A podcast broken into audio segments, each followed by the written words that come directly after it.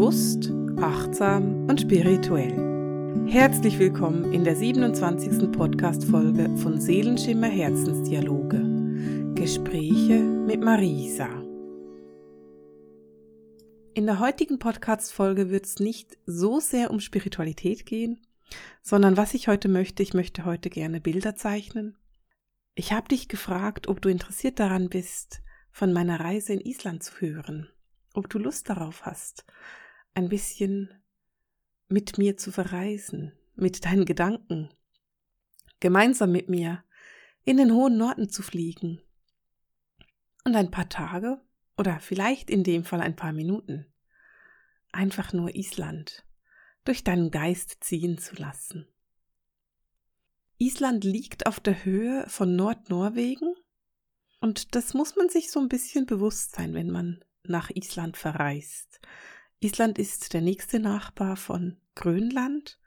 Das sind nur so anderthalb Flugstunden. Das ist nicht weit weg und gleich nebenan.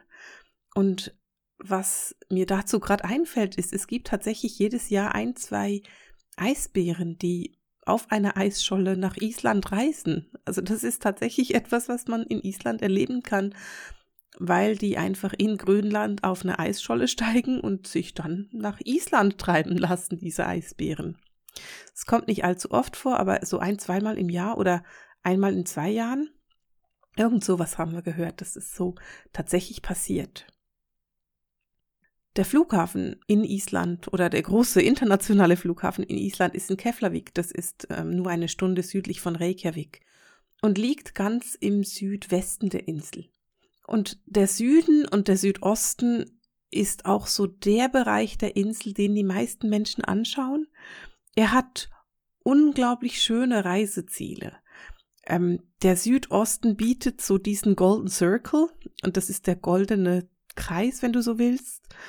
Und an diesem Golden Circle liegen einige wirklich beeindruckende Sehenswürdigkeiten. Zum Beispiel ist da ein Nationalpark, der heißt Singvetlir. Und dieser Nationalpark hat einige Dinge, die er mit sich bringt. Zum einen liegt dieser Nationalpark ganz genau über der Spalte von der europäischen und der nordamerikanischen tektonischen Platte und man kann halt dann über diese Spalte gehen. Man ist tatsächlich so in der Mitte von Europa und Amerika und das ist schon sehr beeindruckend. Und in diesem Nationalpark, in dieser Spalte, da treffen sich die Isländer seit über 1000 Jahren, wenn sie große Besprechungen haben. Also wenn es um große Entscheidungen geht, politische Entscheidungen in Island, dann trifft man sich da und diskutiert diese Entscheidungen. Und die machen das auch heute noch. Also es ist nicht so, dass das vor 1000 Jahren war, sondern das ist tatsächlich so, dass das auch jetzt noch so ist, dass sich die Isländer da treffen und da ihre Entscheidungen treffen. Gleich in der Region liegt auch der Geysir oder die Geysire, die man in Island sehen kann. Lustigerweise ist Island das Land, das Ursprungsland der Geysire. Tatsächlich aber gibt es in Island nur zwei oder drei aktive Geysire. Also viele sind es gar nicht. Und die liegen alle auf diesem Golden Circle, also eben im Süden relativ nah von Reykjavik. Und wenn du nicht lange Zeit hast, dann kannst du in diesem Golden Circle unbeschreiblich viele schöne Sachen sehen. Was für uns sehr auffällig war, es hatte viele Touristen. Natürlich, weil viele haben nicht so lange Zeit, viele sehen sich nur den, den Süden der Insel an und von dem her ist es klar, dass es da einfach mehr Touristen hat als sonst überall. Und ich will es dir einfach sagen, dass du das weißt, falls du dich darauf einlassen willst und Island angucken möchtest. Das ist sehr touristisch. Wir haben unsere Reise im Uhrzeigersinn gemacht und festgestellt, dass die meisten anderen Menschen im Gegenuhrzeigersinn reisen. Das war für uns so ein bisschen verwunderlich, weil für uns der Uhrzeigersinn komplett logisch war. Vielleicht liegt es daran, dass wir Linkshänder sind und einfach für uns die andere Richtung irgendwie logisch ist. Auf jeden Fall sind wir zuerst in den Westen gereist. Und das Erste, was du da machen kannst, wenn du die Insel wirklich sehen willst, lass mich da noch ein bisschen ausholen. Die Insel hat so eine Straße, die heißt Ring Road oder Ringstraße und die ist die Nummer eins und die geht einfach einmal rund um die Insel herum. Und die meisten Menschen bleiben entweder eben im Süden und Südosten oder sie fahren einmal um diese Ringstraße herum. das war nicht unser Ziel. Wir wollten auch den Westen sehen und vor allem die Westfjords. Da muss man dann von der Ringstraße weg. Da sind die Straßen ganz oft nicht mehr geteert, sondern einfach unbefestigte Straßen. Aber es macht Sinn, weil es einfach unbeschreiblich schön ist. Und die erste Station, die wir da gemacht haben, war auf der Snæfellsnes Halbinsel. Und diese Halbinsel bietet so Island im kleinen Format. Man hat da einen Gletscher, man hat Lavafelder, man hat wunderbare einsame Strände, man hat Krater, die man angucken kann. Und es ist so ein kleines bisschen Island im Taschenformat. Wenn ich mich richtig erinnere, dann ist die Snæfellsnes Halbinsel auch ein Nationalpark. Ich bin da aber nicht ganz sicher, also verlass dich da nicht ganz drauf. Und das war ganz nett. Wir sind angekommen in Island und waren dann schon am zweiten Tag eben auf dieser Halbinsel.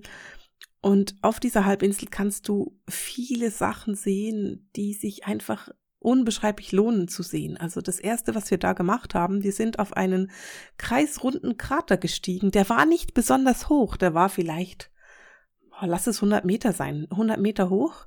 Und wir sind da hochgestiegen, der war kreisrund und man sieht da einfach, wo da das Lava rauskommt. Der war natürlich schon sehr, sehr alt, also der war schon lange nicht mehr aktiv, aber das war sehr beeindruckend, einfach so als erstes mal so auf einen Krater hochsteigen zu können. Interessanterweise sind wir nachher an einen Strand gefahren und von diesem Strand aus konnte man eine wunderschöne Wanderung machen. Diese Wanderung war auch nicht besonders weit. Ich würde mal sagen, das waren vielleicht eine Stunde, vielleicht anderthalb pro Weg zu einem anderen Strand. Und lustigerweise gehen halt die meisten Leute zehn Minuten zum Strand runter, gucken sich den Strand an und gehen dann wieder zurück. Jetzt war dieser Strand ein bisschen besonders, weil da gibt es einen Wrack von einem Schiff, das ungefähr 1950 gesunken ist. Und das ist das, was die Leute angucken. Man muss dazu sagen, man sieht nur noch kleine Wrackteile. Also man sieht kein Schiff mehr da, sondern man sieht einfach mehr oder weniger Abfall im Strand und das gucken sich die Leute dann an. Das ist dann irgendwie Kunst oder Historie. Das haben wir nicht ganz verstanden. Wir sind daran vorbeigegangen und haben diese kleine Wanderung gemacht. Und spannenderweise, wenn du in Island ein kleines bisschen weiter weggehst vom Parkplatz, hat es keine Menschen mehr. Wir sind ungefähr eine Stunde eine mega entspannte Wanderung am Meer entlang. Wir haben ungefähr eine Stunde eine mega entspannte Wanderung am Meer entlang gemacht und sind dabei vielleicht vier Menschen begegnet. Das ist mega beeindruckend, wie schnell man einfach in der Ruhe ist. Wir sind dann zu einem ganz einsamen Strand gekommen. Da war hinten am Strand eine kleine Hütte, die früher von den Fischern benutzt worden ist und haben uns dann vorne an den Strand gesetzt. Und dieser Strand hat nicht diesen ganz feinen Sand, sondern es hat tatsächlich diese Lavasteine an diesem Strand, die ganz unterschiedlich hoch sind, die ganz unterschiedlich groß sind. Auf die einen konnte man bequem sitzen, die anderen waren ganz winzig klein und man konnte sie gut angucken und diese Löcher angucken in diesen Lavasteinen. Lavasteine sind ja sehr leicht. Und das war schon sehr beeindruckend, weil wenn du da einen Stein geworfen hast, hat's immer lange gepoltert, weil die anderen auch runtergefallen sind. Wir haben diesen Ausflug zu diesem Strand wirklich sehr genossen. Und danach haben wir uns dann auch noch den, oh, diese isländischen Namen. Der heißt Snæfellsjökull. Das ist der Snæfells Gletscher. Den haben wir uns angeschaut. Ich muss dazu sagen, dass ich es in zweieinhalb Wochen Island fertiggebracht habe, das Wort Gletscher und das Wort Vulkan immer zu verwechseln. Ich habe es immer falsch gesagt und ich befürchte ein bisschen, dass mir das in diesem Podcast auch passieren wird. dass ich einfach ständig das falsche Wort erwische dafür. Das will ich nicht. Ich hoffe, ich mache es richtig. Was ich noch erzählen will zu Sneffelsnest ist folgendes. Vielleicht kennst du die Geschichte von Jules Verne. Die Reise zum Mittelpunkt der Welt beginnt in Sneffelsness und sie endet beim Stromboli in Italien. Und das ist für uns ein möglicher Grund, warum es in Island so viele Italiener hat. Wir konnten es nicht ganz verifizieren, aber mein Vorschlag wäre, dass die durch den Stromboli einfach bis zum Snæfellsnes kommen und da wieder rauskommen. Weil es hat schon sehr viele Italiener in Island. Das ist echt auffällig. Wir konnten es nicht verifizieren und die Italiener, die wir getroffen hatten, konnten zu wenig Deutsch oder Englisch, dass wir das fragen konnten. Vielleicht weißt du ja etwas dazu, dann kannst du mir das in den Kommentaren erzählen. Ich fand's total lustig.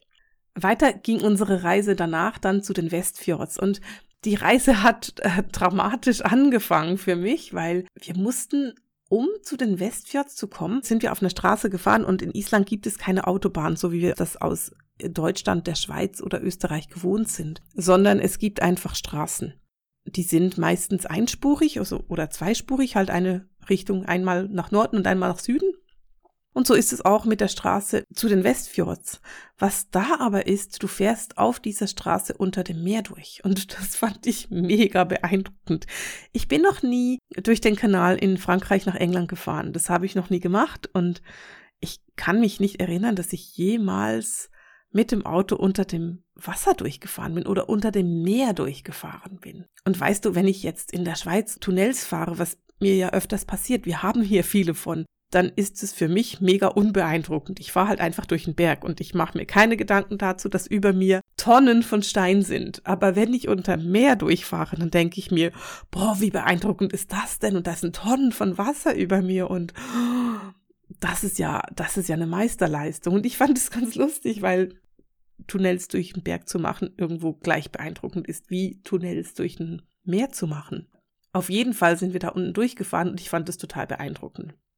Wir sind dann mitten in die Westfjords gefahren und wenn dich das interessiert, guck dir mal eine Karte von Island an. Island sieht so ein kleines bisschen aus wie eine Hand. Ein kleines bisschen, nur ein kleines bisschen. Und du hast so diese Handfläche, das ist die Ring Road und dann hast du unten einen Finger, das ist eben Snæfellsnes, was wir jetzt gerade besprochen haben und oben hast du dann noch mal so ein, zwei Finger. Die Finger, die sind dann die Westfjords. Die sind relativ untouristisch, wenn man das so sagen kann. Viele Straßen sind unbefestigt, also man muss schon ein kleines bisschen tauglich sein, unbefestigte Straßen zu fahren. Man braucht definitiv ein gutes Auto, um da nach hinten zu fahren und ähm, man sollte okay sein mit Straßenschäden. Es ist nicht die angenehmste Fahrt, die du dir vorstellen kannst, aber es macht Freude, es zu fahren, weil du bist halt auch da extrem alleine. Wir hatten unsere Unterkunft einfach nur so am, am Rande der Welt. Man fährt auf einer unbefestigten Straße drei, vier Stunden und dann kommt man irgendwo zu einem Parkplatz oder einem Haus oder was auch immer. Und nach diesem Haus oder Parkplatz oder wo auch immer man da gelandet ist, hat es dann nochmal eine unbefestigte Straße, die noch unbefestigter ist. Die ist irgendwie dann privat.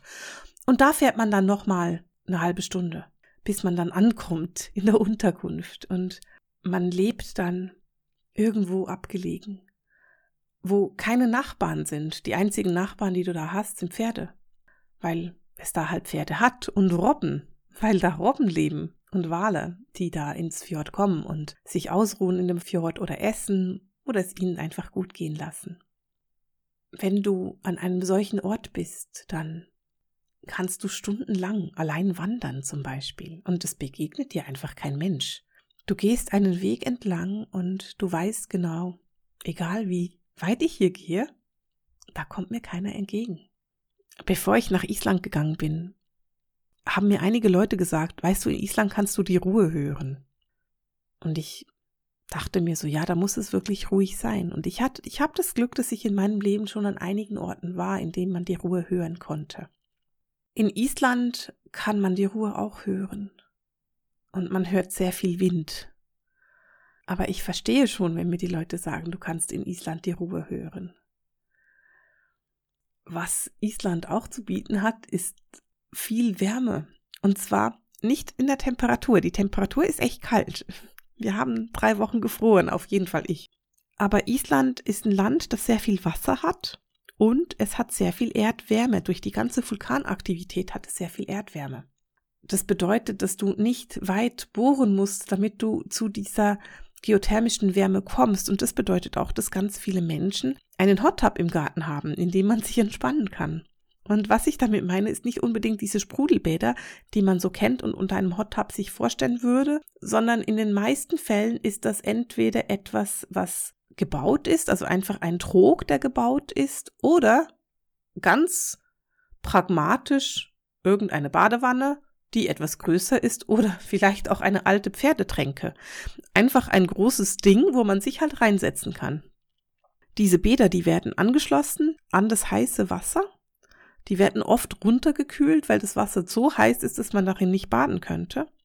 Und da läuft auch das Wasser einfach durch, weil das muss ja nicht aufgewärmt werden. In Island wird das heiße Wasser nicht aufgewärmt, sondern es wird abgekühlt, weil es so heiß ist, dass es eben viel zu heiß ist. Mit anderen Worten, du hast ganz oft in den Gärten von den Unterkünften so ein Hot Tub.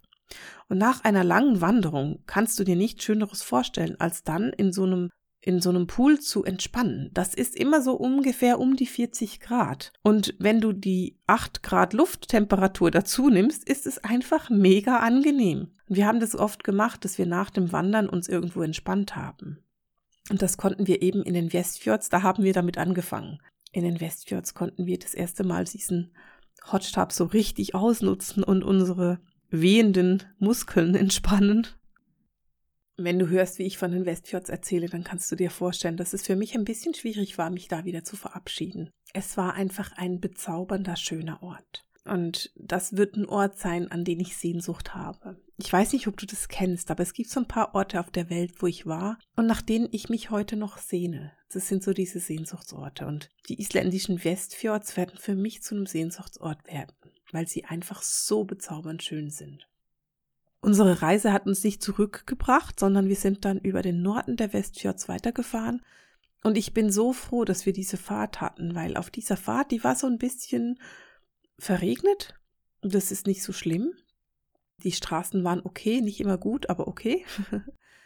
aber wir konnten auf dem Weg zurück zu der Ring Road, also zu dieser Straße Nummer eins, dieser Ringstraße, konnten wir einige Dinge sehen, die sich sehr in mein Gedächtnis einge Brand haben. Zum einen hatten wir auch da wieder eine wunderbare Robbenkolonie, die wir sehen konnten. Und die sind so gemütlich. Robben sind so gemütlich. Die liegen da und die zeigen dir ihren Bauch und dann drehen sie sich mal, zeigen dir den Rücken oder winken dir mit der Flosse zu. Robben sind echt entspannt. Und wir haben das genossen, die anzugucken und versucht zu fotografieren. Das ist relativ schwierig, ähm, weil die dann doch zu weit weg sind. Da bräuchte man so diese riesen Teleobjektive. Und das habe ich nicht dabei im Urlaub. Das ist mir zu schwer zu schleppen. Ich weiß, dass es irgendwie unlogisch ist. Ich müsste mal ein leichteres Objektiv kaufen, dass ich das mitnehmen kann. Wir sind dann weitergefahren und irgendwo hatte ich plötzlich das Gefühl, da vorne hat es Wale. Und wir sind angehalten und wir konnten dann eine halbe Stunde Wale beobachten, die einfach im Fjord geschwommen sind, die sich da ernährt haben. Wir konnten die Rückenflossen sehen, wir konnten die Schwanzflossen sehen, wir konnten immer wieder sehen, wie sie Wasser ausgeblasen haben. Das war einfach sehr, sehr schön und beeindruckend. Und ich finde auch immer diese Ruhe, diese, diese unbeschreibliche Ruhe, die ein Wal ausstrahlt, einfach etwas sehr Beeindruckendes. Und ich bin heute deswegen so froh, dass wir die Wale da gesehen haben, weil als wir dann Whale watchen wollten, haben wir keinen einzigen Wal gesehen. Und das war ein etwas erfolgloser Versuch und ich war sehr versöhnt, dass wir halt die Wale vorher schon gesehen haben. Wir sind dann weitergefahren und ähm, sind zurück zu der Ringstraße, wie ich schon erwähnt habe. Und da war ein weiterer Stopp, den wir gemacht haben, bei Miwatten.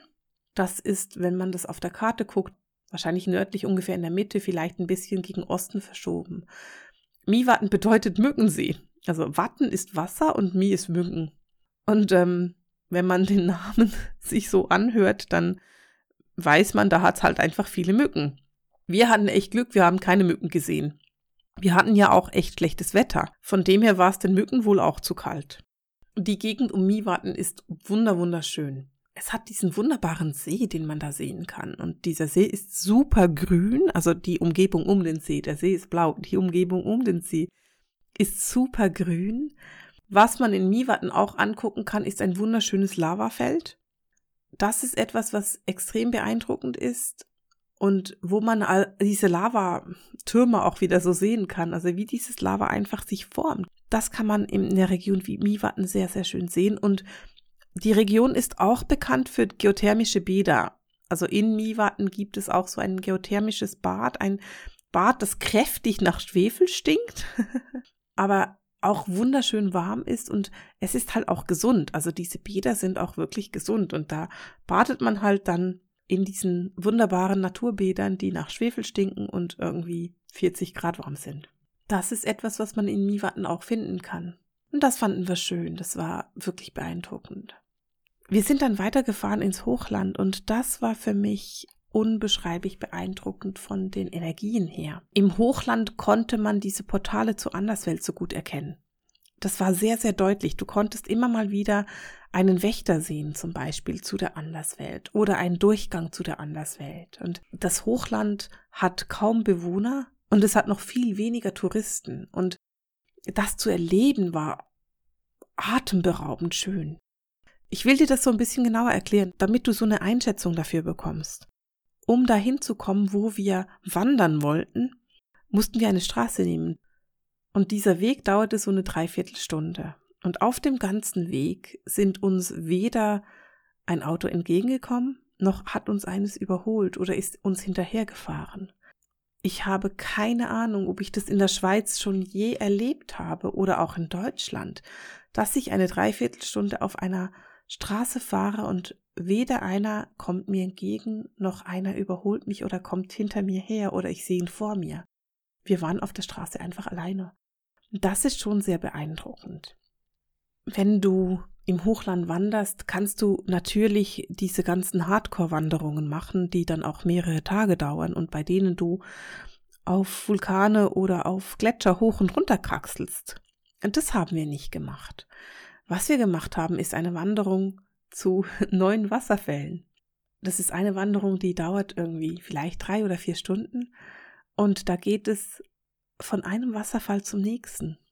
Und diese Wasserfälle sind nicht klein, das sind keine kleinen Wasserfälle, das sind große, beeindruckende und kräftige Wasserfälle.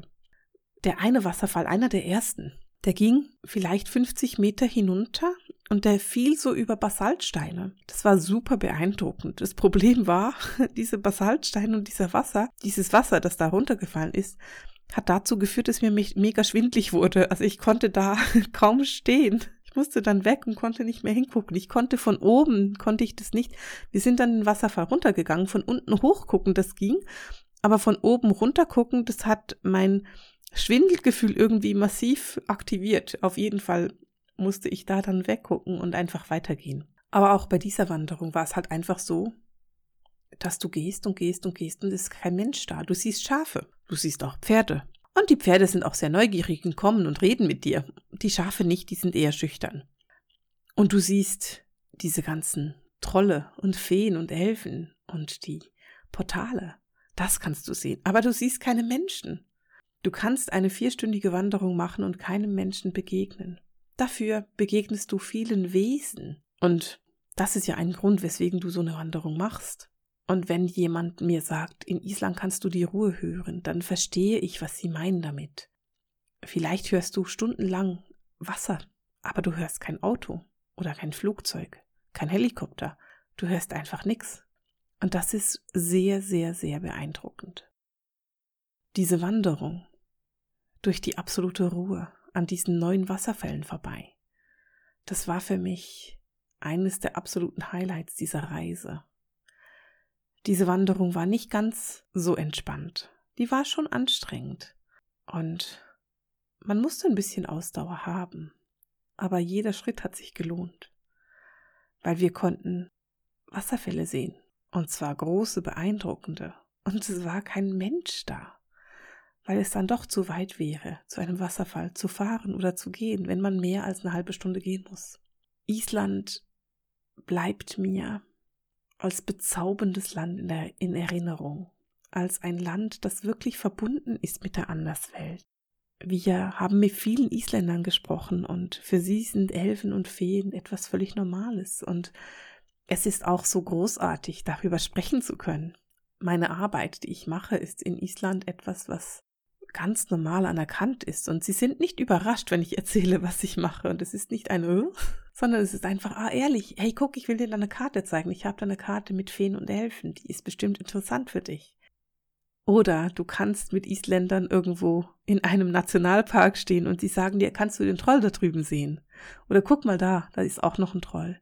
Und das ist völlig normal. Und das fand ich großartig. Es bleibt auch als Land, das kalt ist, den Namen Island hat's nicht von irgendwo, sondern schon daher, dass es einfach ein kühles Land war. Man muss dazu sagen, dass wir echt Pech hatten mit dem Wetter. Das ist nicht so schlimm. Im Rückblick war es nicht mehr so kalt. ich stecke ja nicht mehr drin. Jetzt ist es schön warm. Es ist ein Land, das ich empfehle.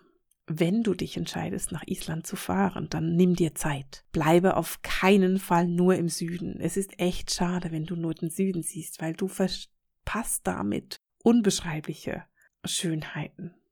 Du verpasst damit die Möglichkeit, eine Wanderung zu machen und alleine zu sein dabei.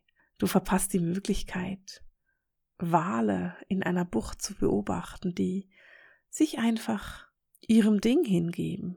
Du verpasst die Möglichkeit, Robben zu treffen. Robben sind übrigens mega neugierig, die lieben es, Menschen anzugucken.